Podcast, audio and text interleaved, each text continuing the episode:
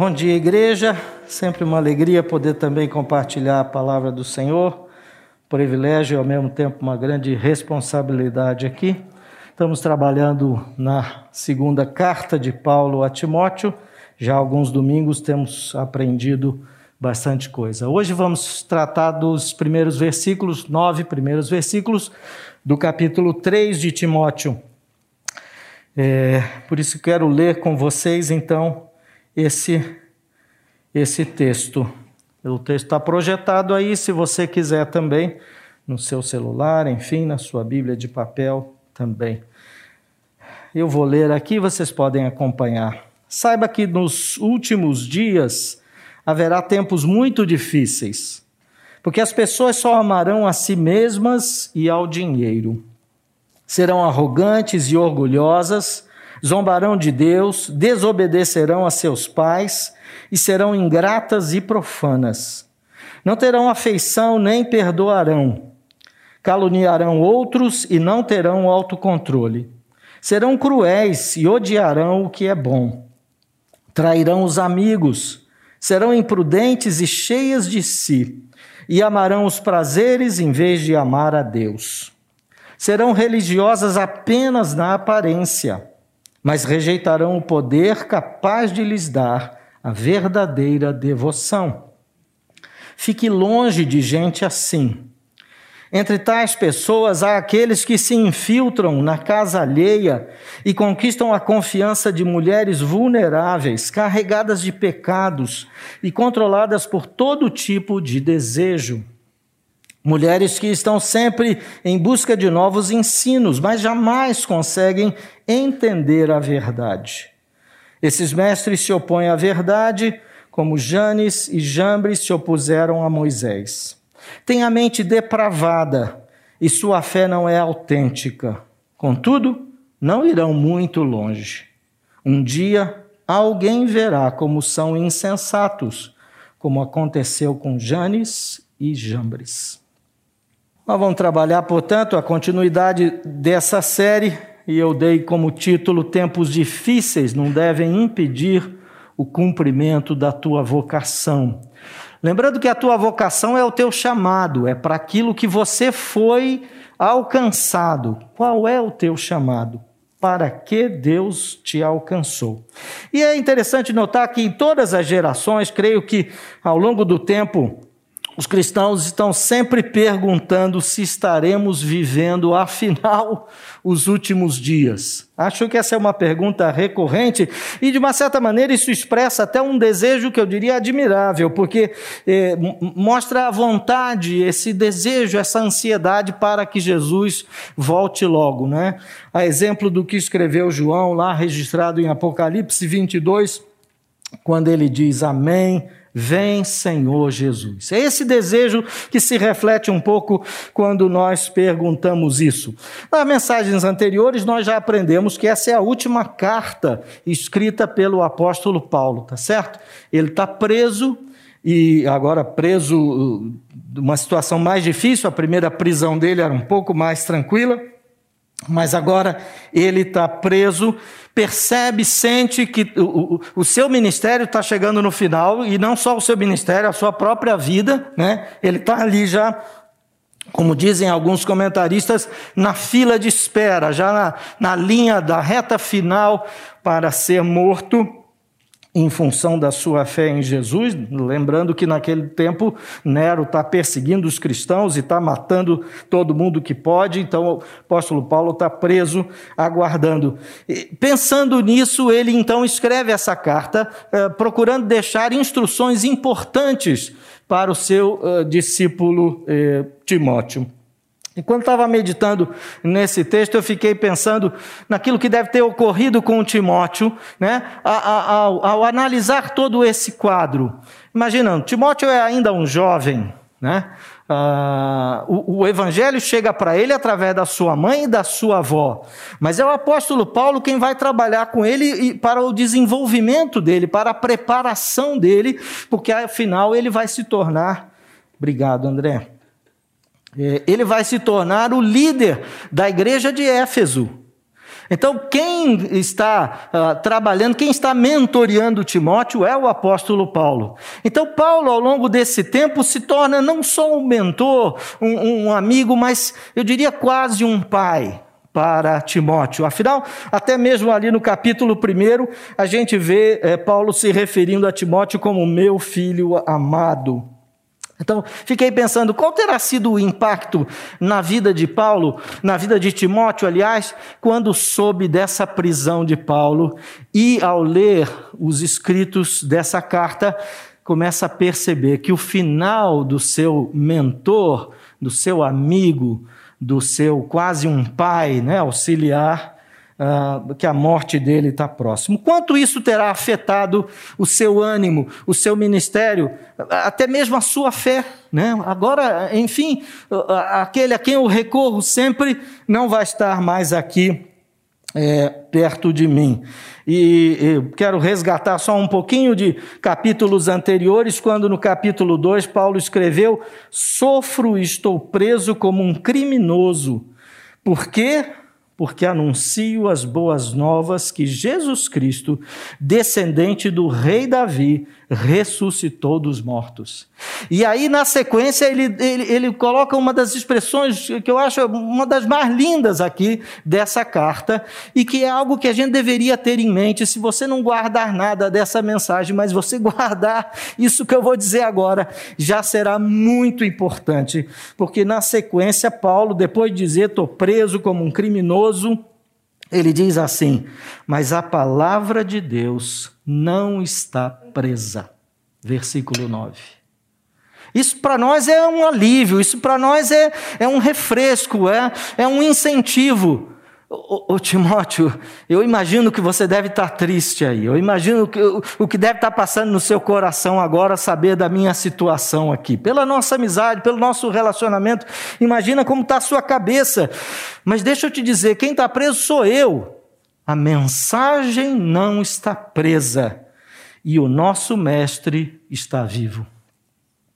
Isso a gente precisa guardar, gente porque é isso que vai fazer toda a diferença quando estivermos enfrentando dificuldades. Mas eu quero voltar lá para o texto, aquilo que acabamos de ler, e eu queria trabalhar um pouquinho, vou também parando uh, aos poucos no, no, no texto para a gente tentar tirar aqui as lições. Ele começa dizendo: saiba que nos últimos dias, e é importante a gente é, é, relembrar para alguns, para outros aprender, talvez, que, que quando está escrevendo isso, Paulo não se refere exatamente àqueles dias que imediatamente sucederão à volta de Jesus Cristo. Ele não está tratando desse tempo. Ele está tratando, eh, eh, quando ele chama de últimos dias aqui, é esse período de tempo que compreende a primeira vinda de Jesus e a segunda vinda de Jesus. É todo esse tempo. Quanto vai durar? Não sabemos. Quando será a segunda vinda de Jesus? Não sabemos. Mas o que sabemos é que Todo esse tempo, desde a primeira vinda de Jesus até a segunda vinda, é tratada no Novo Testamento como últimos dias. Outras expressões também são usadas no Novo Testamento que eh, têm o mesmo significado, como, por exemplo, últimos tempos, fim dos tempos e até mesmo hora final. Então é importante perceber Paulo e Timóteo estavam vivendo o início dos últimos tempos. Essa carta é escrita ali por volta do ano 65, né? É, primeiro século. Então eles estão vivendo o início dos últimos tempos. Mas nós hoje aqui, 2021, também fazemos parte dos últimos tempos. Nós ainda estamos vivendo os últimos tempos. Não sabemos ainda quanto tempo isso vai durar, mas até que Jesus volte, e esse será o grande evento na sequência do plano de Deus para a humanidade, até que ele volte, nós estaremos vivendo os últimos dias. Os judeus acreditavam que tão logo o Messias se inserisse na história, né, chegasse na terra, aquilo ali já marcaria então o chamado porvir, o tempo vindouro. Né? Eles entendiam assim, mas é, nós podemos ver ao longo de todo o, o, o Novo Testamento que não é essa a ideia. A ideia é que com a chegada do Messias se inicia esse novo tempo, né, que vai culminar com a volta de Jesus, ela é certa, não tenhamos dúvida disso. E quero só fazer uma pequena diferença aqui, destacar que temos duas ideias, dois conceitos também importantes para a gente entender. Temos os últimos dias e temos o último dia. O Novo Testamento também faz essa diferença. É importante que a gente não confunda. Jesus, inclusive, lá registrado em João 6,39, vai dizer: Esta é a vontade de Deus que eu não perca um sequer de todos que ele me deu, mas que eu ressuscite todos no último dia. Haverá um último dia, mas nós estamos na caminhada dos últimos dias. Tanto Paulo, quando escreve essa carta, ele não está pensando lá no futuro, lá na frente, mas ele está pensando nos dias em que eles estavam vivendo. Era para aquele momento. E o que é interessante é perceber que a carta é válida, as instruções e as observações são pertinentes ainda hoje. Portanto, até Jesus voltar, será assim, como Paulo vai descrever na sequência, porque estamos ainda vivendo esses últimos dias. Ele continua ainda, versículo 1, dizendo que nesses últimos dias haverá tempos muito difíceis. Ora, Paulo e Timóteo estavam vivendo dias difíceis. Afinal, Paulo estava preso pelo fato de ser cristão, era perseguição pura. Os cristãos naquela altura estavam sendo eh, massacrados, crucificados, decapitados. Enfim, havia uma perseguição grande, já eram tempos difíceis. Nós estamos vivendo tempos difíceis. Eu penso que não precisamos fazer nenhuma pesquisa mais detalhada aqui para chegar a essa conclusão. E deixa eu dizer uma coisa: até Jesus voltar, os dias serão difíceis.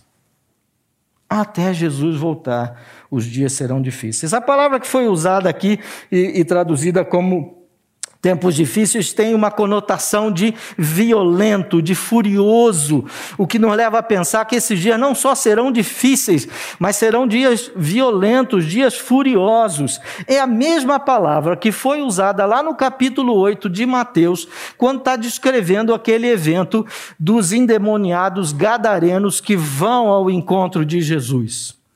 Imagina, aqueles caras, do jeito que eles estavam, endemoniados, é a mesma expressão. Então, essa fúria, essa violência, é essa expressão que Paulo usa para descrever esse tempo. É, Paulo estava preocupado com Timóteo, naturalmente, porque ele sabia, Timóteo, é importante você se cuidar, porque os dias serão e continuarão sendo difíceis, violentos, furiosos. Mas em seguida ele começa então agora a descrever o que as pessoas serão ou farão, eh, que, que, que, são as características que vão marcar esse tempo, esse tempo dos últimos dias que chega até nós também. Então podemos ver que isso, como era lá, é hoje também, talvez um pouquinho piorado, né? mas é, não faz muita diferença. Versículo 2 ele diz: Porque as pessoas só amarão a si mesmas e ao dinheiro. E depois, lá no versículo 4, e amarão os prazeres em vez de amar a Deus. E eu primeiro quero destacar que, que o, o apóstolo aqui está dizendo que são essas coisas que vão dominar a mente e o coração das pessoas. Porque é aquilo que você ama que vai receber de você tempo, dedicação, esforço, concentração. É aquilo que você ama. É isso que vai merecer de você toda a atenção. E quando ele diz as pessoas vão amar a si mesmas, ao dinheiro e aos prazeres, em vez de amar é, a Deus, ele já nos chama atenção para isso. Nós costumamos aceitar com normalidade uma ideia, uma expressão, nem sei quando foi cunhada, mas enfim, ela é, é usada com frequência entre nós, que diz que o meio corrompe o homem. Mas aí eu faço uma pergunta para nossa reflexão também: quem foi que corrompeu o meio para que o meio corrompa o homem? Penso que faz sentido, pelo menos, refletirmos sobre isso. A verdade é que o mal não está fora do homem, ele não vem de fora. O homem está, o mal está dentro do homem. Então, é o próprio homem que corrompe o meio. O meio está do jeito que está porque as pessoas estão do jeito que estão, ou do jeito que são. É o mal que está dentro do homem que vai produzir esse meio no qual ele está inserido. A, a, eu diria que a decadência da sociedade guarda uma relação direta com aquilo que os homens são e com aquilo que eles fazem. É a expressão exata, não tenhamos dúvida disso. E essa decadência está relacionada a uma grande inversão dos valores de Deus. Lembram que ao ser questionado sobre o mandamento mais importante, o que foi que Jesus respondeu? Ele disse: Ame o Senhor seu Deus de todo o seu coração, de toda a sua alma e de toda a sua mente. Esse é o primeiro e maior mandamento. E o segundo é igualmente importante: ame o seu próximo como a si mesmo. Essa é a resposta de Jesus à pergunta: qual é o mandamento mais importante? Qual é o principal? O que, que eu, se eu não puder cuidar de mais nada, onde é que eu devo me concentrar? É isso que Jesus responde. Ame ao Senhor, seu Deus, e ame o seu próximo como a si mesmo. Mas como é que Paulo está descrevendo aqui as pessoas dos últimos dias? As pessoas daqueles dias, as pessoas dos nossos dias. Diferentemente da resposta de Jesus, ele diz: elas amarão a si mesmas e ao dinheiro, e amarão aos prazeres ao invés de amar a Deus. Nós estamos rodeados, gente, tanto eu quanto cada um de vocês, estamos rodeados de pessoas egoístas, autocentradas, pessoas voltadas para si mesmas e para os seus próprios interesses, pessoas capazes de passar por cima de outras pessoas por conta do seu amor ao dinheiro, pessoas que buscam o prazer acima de qualquer coisa. Nós convivemos com gente assim o tempo inteiro. E eu achei interessante que nas minhas leituras eu encontrei um, um pensamento, enfim, escrito pelo reverendo Hernandes Dias Lopes, que acredito muitos aqui devem conhecer, no qual ele diz: No universo há Deus, pessoas e coisas.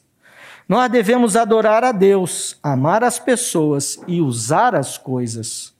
Mas se começarmos adorando a nós mesmos, acabaremos ignorando Deus, amando as coisas e usando as pessoas.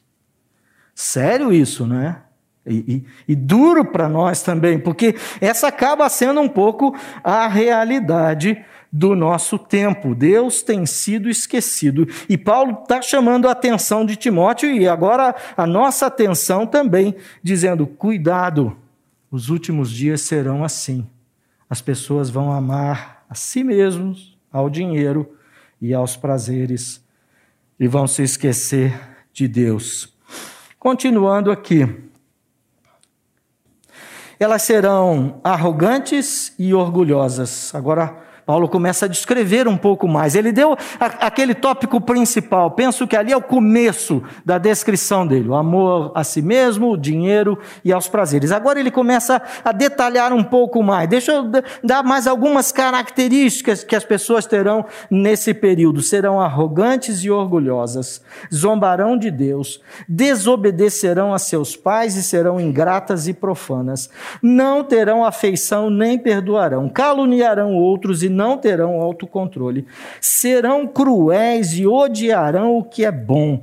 Trairão os amigos, serão imprudentes e cheias de si. Ele está falando isso para o primeiro século. E isso se encaixa absolutamente, né, de forma perfeita com o nosso tempo hoje aqui também.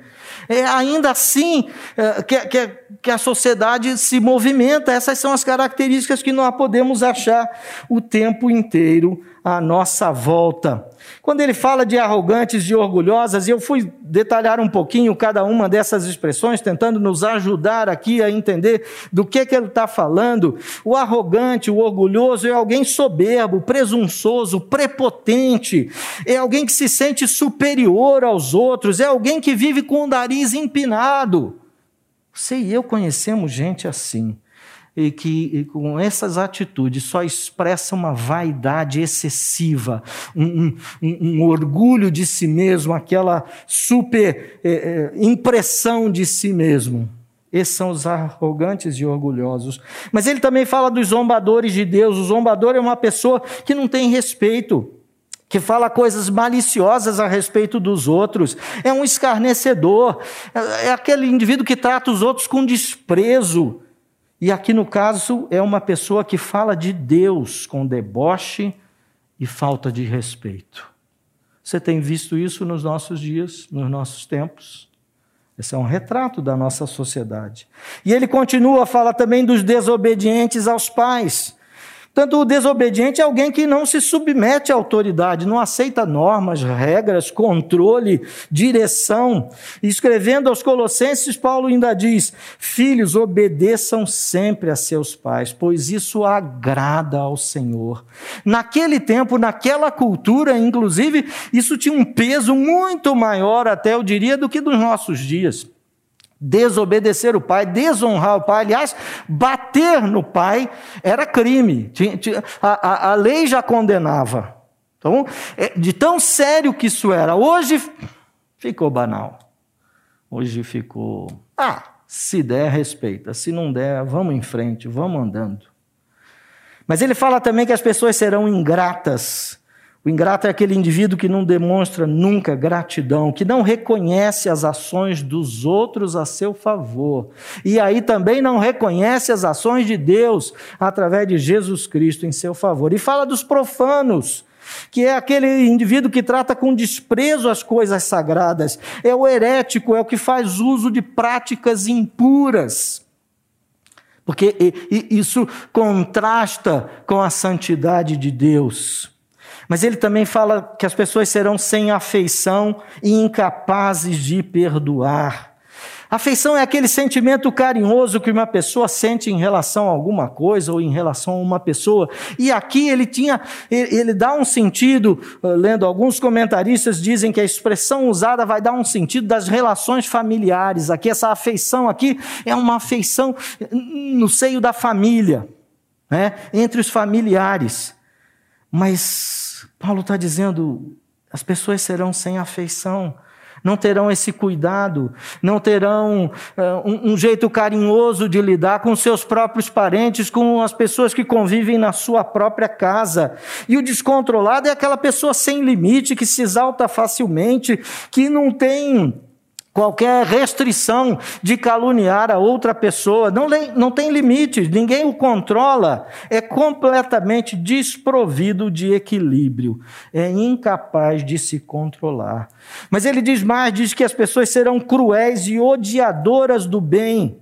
Ora, o cruel é uma pessoa perversa que gosta de maltratar os outros, sente prazer nisso, que age com maldade com frequência, é, é o normal daquela pessoa. As suas palavras machucam e as suas ações ferem os outros. E ela tem prazer nisso. Diz mais: diz que as pessoas serão traidoras dos amigos. Ora, isso tem acontecido à nossa volta o tempo todo. É alguém que trai a confiança de uma outra pessoa, é alguém que é desleal, é falso, que não é fiel aos compromissos, às promessas feitas, é alguém em quem não se pode confiar, é o traidor, é, é aquele que, de quem você menos espera, num determinado momento ele falha com você. Ele não foi capaz de manter os compromissos que já tinha assumido. Paulo vai dizer ainda que as pessoas serão imprudentes. Ora, o imprudente é o indivíduo que se comporta com total ausência de cautela, não tem eh, bom senso, não tem equilíbrio. Né? É, é, é, aquela pessoa que não reflete antes de agir, que toma decisões de forma precipitada, é um descuidado, é um negligente. E Paulo diz que essa é uma outra característica que vai ressaltar. Ora, quando eu leio essa descrição, eu, eu tendo a me perguntar, mas eu não quero viver num mundo assim.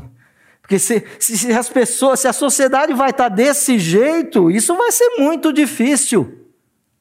Volta lá no começo, quando ele disse Timóteo: Nesses últimos tempos, meu amigo, os dias serão violentos, furiosos. Os tempos serão muito difíceis.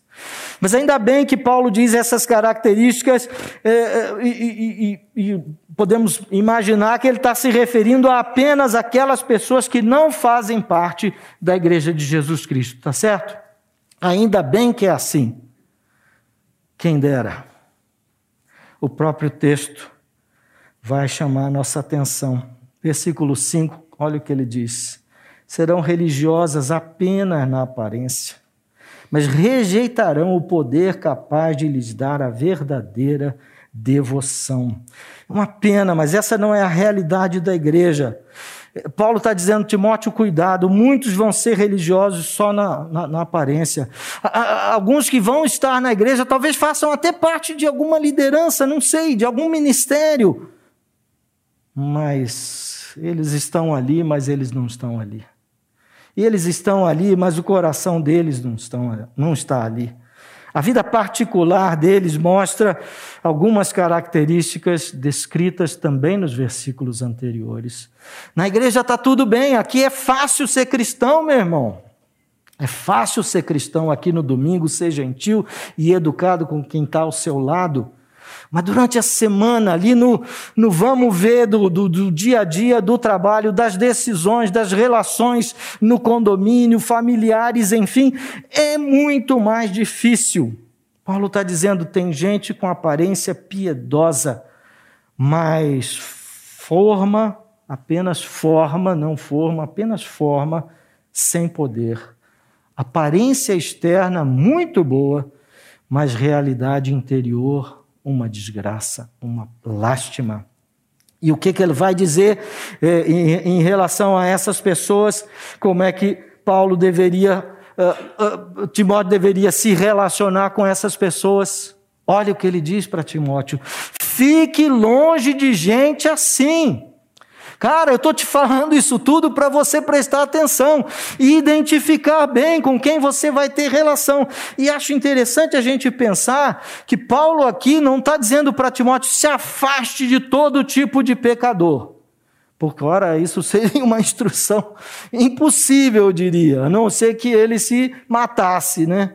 Porque eh, só saísse do mundo para não ter mais relação com pecadores.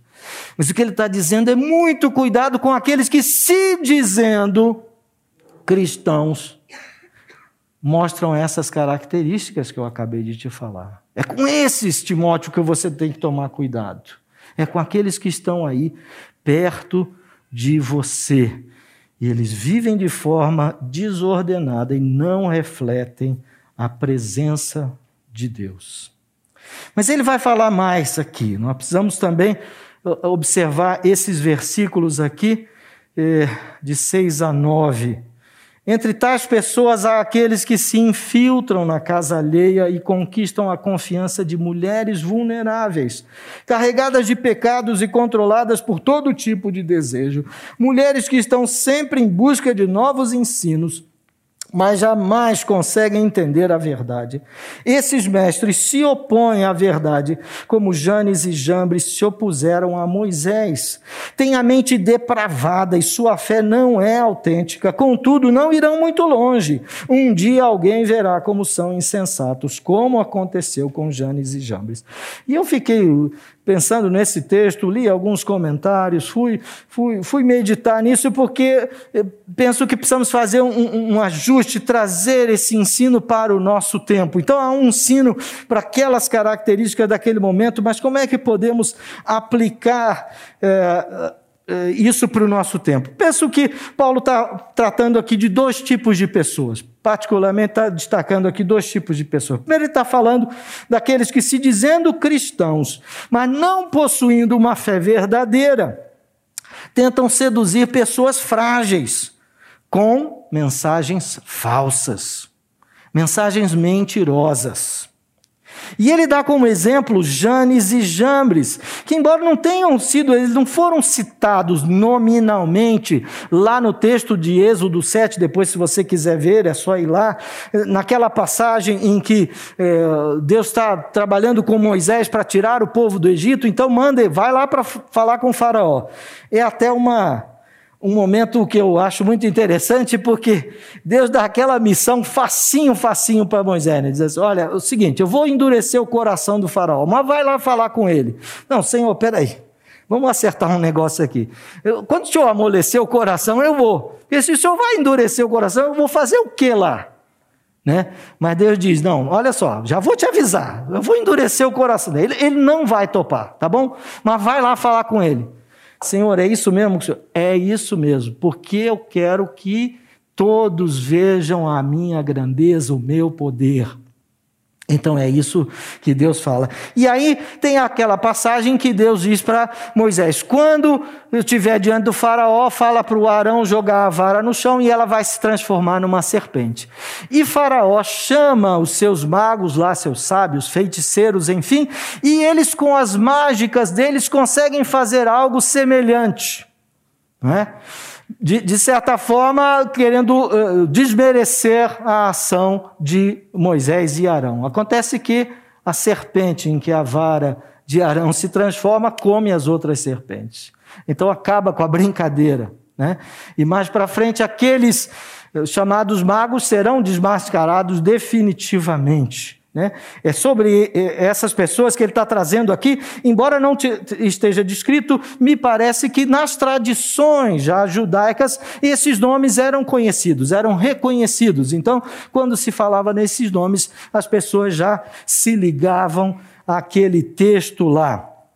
Mas Paulo está dizendo: olha, esses falsos mestres, eles não vão muito longe. Vai ter um momento em que eles vão ser desmascarados. E assim como Janes e Jambres e os demais feiticeiros do Egito, eles vão padecer. Mas Paulo fala não só dessas pessoas, desses falsos mestres, mas também fala das pessoas frágeis, que são os alvos desses falsos mestres.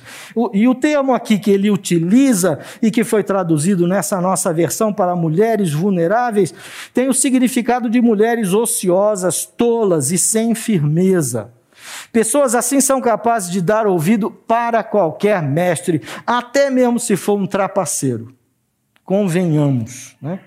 Podemos dizer que é aquele tipo de pessoa também que fica trazendo, fazendo uma, um, uma atualização disso para os nossos dias, eu, eu poderia dizer que é aquele tipo de pessoa que fica pulando de galho em galho, sempre em busca de uma novidade, sempre querendo um ensino diferente, uma liturgia mais brilhante, mais colorida, uma coisa um pouco mais né, é, agitada, mas que jamais se satisfaz e nem consegue entender a verdadeira mensagem, o verdadeiro ensino.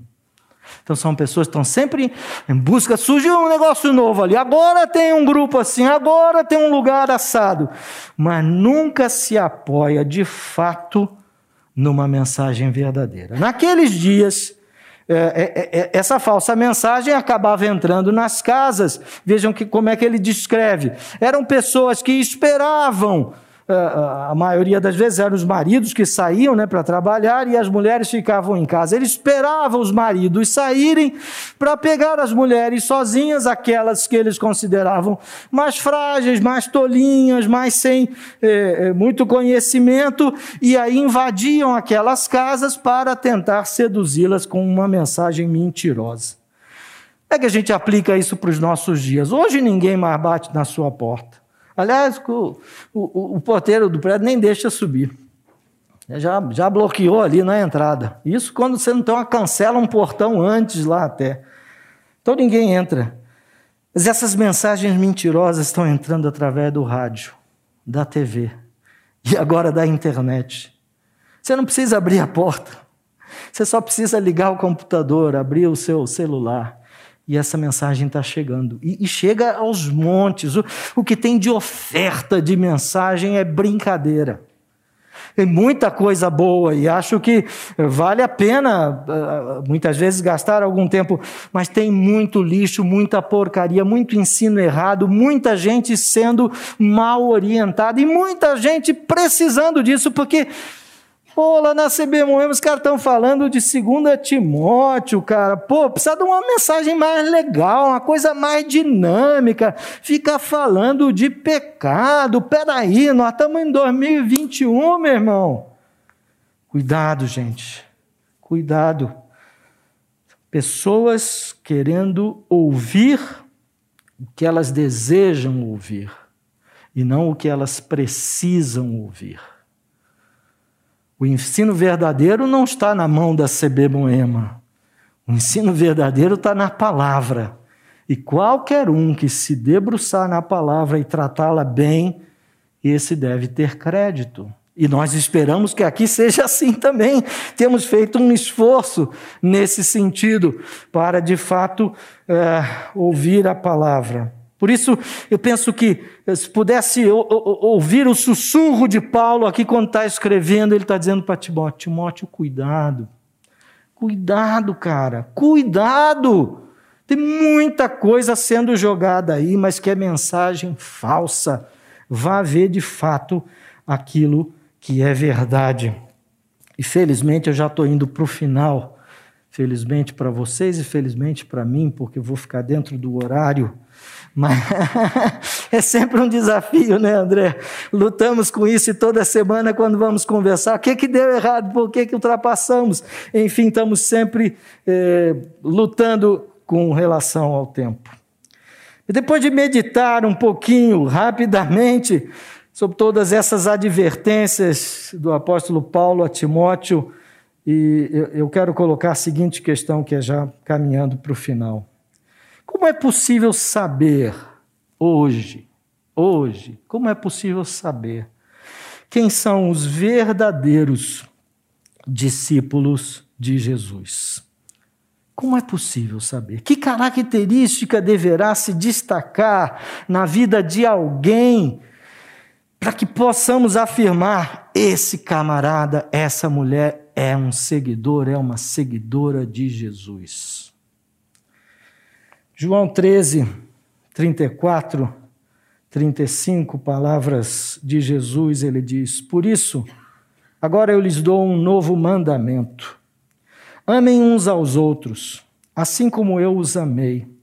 Vocês devem amar uns aos outros, seu amor uns pelos outros provará ao mundo que são meus discípulos.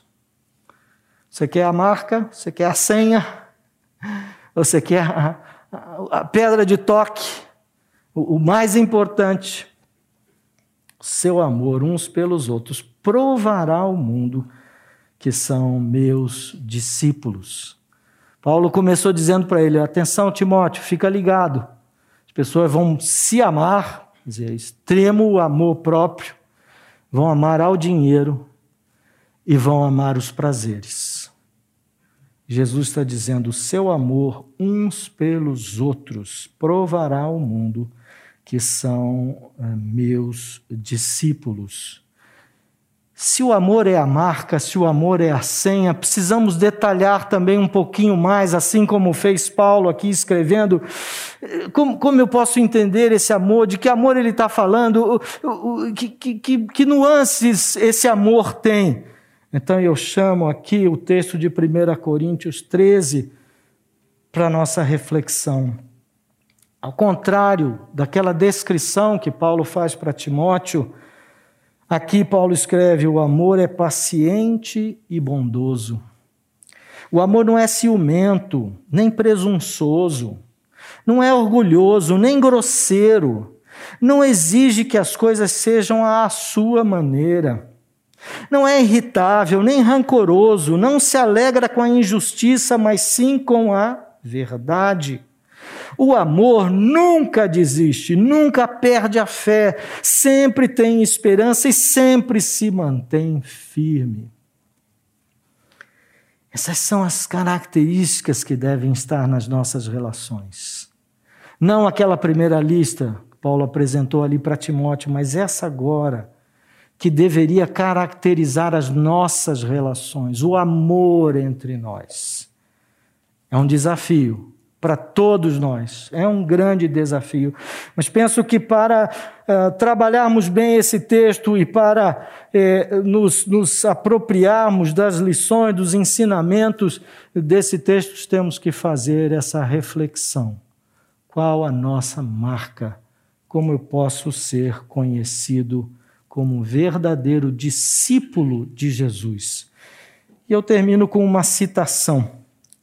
William Barclay, um escritor e comentarista uh, de textos bíblicos, tem muito material escrito por ele. Uh, texto considerado bastante detalhado, e lendo essa frase, acho que é uma boa dica para a gente terminar. Ninguém deveria sequer aproximar-se do cristianismo se não estiver preparado para experimentar uma revolução pessoal através do poder transformador de Jesus Cristo. Irmão, se você não deseja isso, nem chega perto, não se aproxima, porque o jogo é pesado aqui também. O, desafio é grande, é uma revolução pessoal, é transformação. Ora, se cada um de nós não puder olhar para trás e dizer: olha como eu era, olha o que eu fazia, olha como eu tratava os outros, olha como eu usava o dinheiro, olha como é que eu gastava meu tempo, e olha o que eu sou hoje. Se não houver isso, se, se não há diferença aqui, eu não consigo perceber, alguma coisa está errada. Porque quando você se aproxima do poder de Deus, é transformador. O Novo Testamento menciona vários encontros com quem Jesus teve e ninguém nunca saiu igual como chegou. Toda vez que alguém teve um encontro com Jesus, houve uma transformação, houve uma mudança. E é isso que ele espera de cada um de nós. Não sermos como aquela primeira descrição que ele faz porque ainda estamos nos últimos tempos e não sabemos por quanto tempo isso durará. Mas sabemos que, se queremos provar ao mundo que somos discípulos de Jesus, é o amor entre nós que deve ser a marca que vai nos identificar em relação ao Evangelho. Deus nos abençoe, que isso seja realmente um desafio para mim, como foi quando comecei a pensar nisso e preparar, e espero que seja para você também, meu irmão. Com a graça de Deus, nós possamos ser um povo que é identificado pelo amor. Podemos orar mais uma vez? Te damos graças, Senhor, pelo ensino da tua palavra. Penso que Paulo nem imaginava que 2021 anos depois, as pessoas continuariam estudando aquilo que ele escrevia pessoalmente para Timóteo.